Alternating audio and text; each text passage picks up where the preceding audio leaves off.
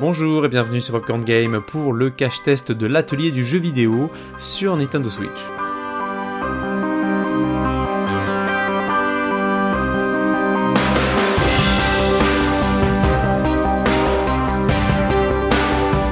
Après Dream sur PS4 ou encore Super Mario Maker 1 et 2, Nintendo nous propose maintenant d'apprendre à créer un jeu vidéo dans l'atelier du jeu vidéo. Euh, le jeu est sorti début de l'été en version dématérialisée et est arrivé le 10 septembre en version boîte.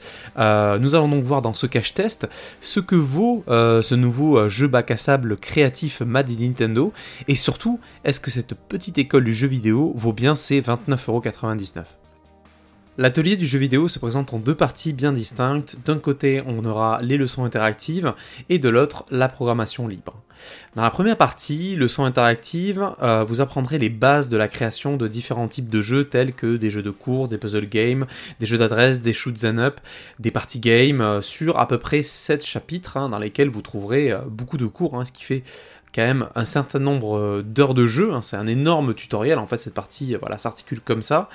Euh, et c'est là où, c'est le plus important parce que cette, cette, partie en fait du jeu nous permet d'apprendre le développement de jeu et surtout la logique de développement de jeu sur les genres cités il y a quelques secondes. Voilà, vraiment c'est d'acquérir cette logique qui va être important ici. Une fois entré dans le jeu, nous retrouverons un élément central qui va nous permettre de donner vie à nos créations, c'est les nodons.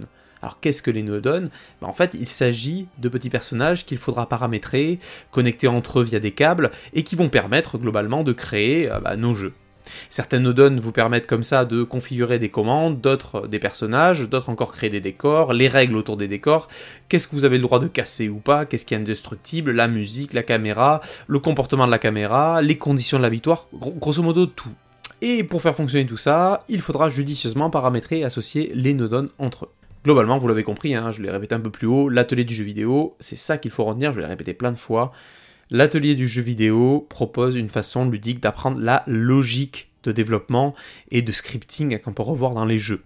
Cerise sur le gâteau, hein, ça c'est un truc qu'il faut noter parce que c'est très sympa, les Nodon ont toujours une petite blague, hein, ils ont une petite forme de personnage et ils décrivent de façon assez claire leur but, leur mission, donc vraiment les en tout cas les premières missions, les premiers cours sont assez clairs, ça se complexifie avec le temps, mais, mais voilà, là on peut dire que la mission est vraiment pleinement réussie pour le jeu puisqu'on apprend avec plaisir et surtout on, on, saisit très naturellement les logiques de game design et de level design présentes dans de nombreux jeux vidéo. Voilà, vraiment on comprend et on visualise du coup différemment certains jeux de plateforme qu'on a pu faire ou d'autres puzzle games.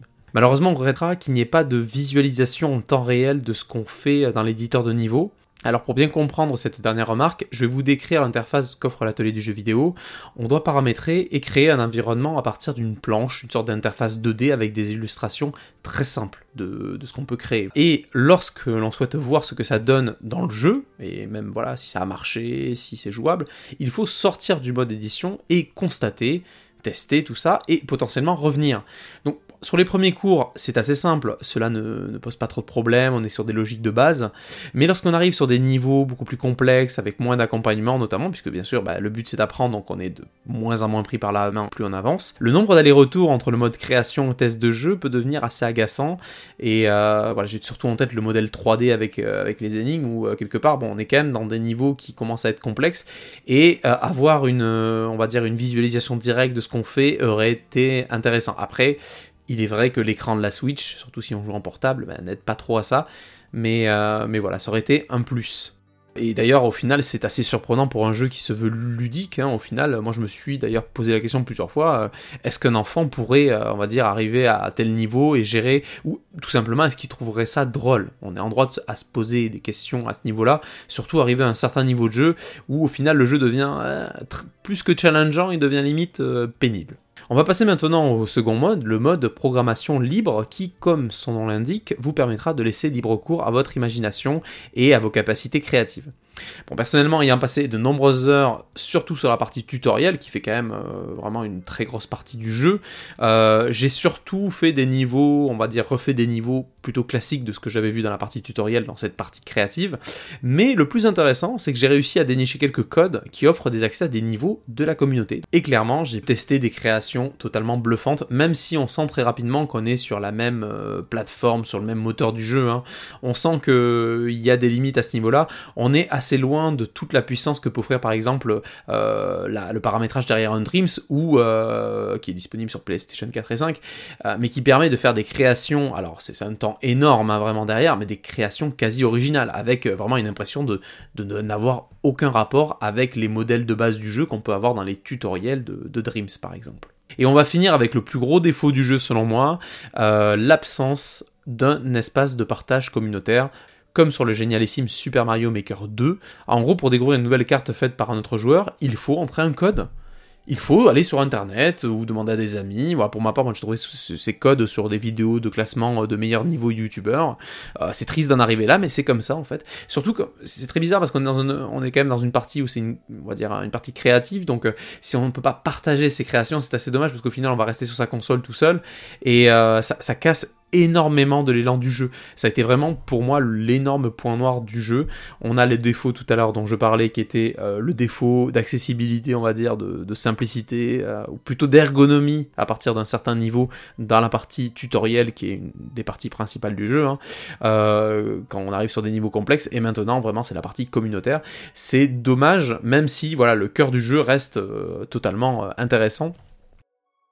En conclusion, l'atelier du jeu vidéo reste un excellent logiciel ludo-éducatif pour apprendre les bases et la logique du game et du level design.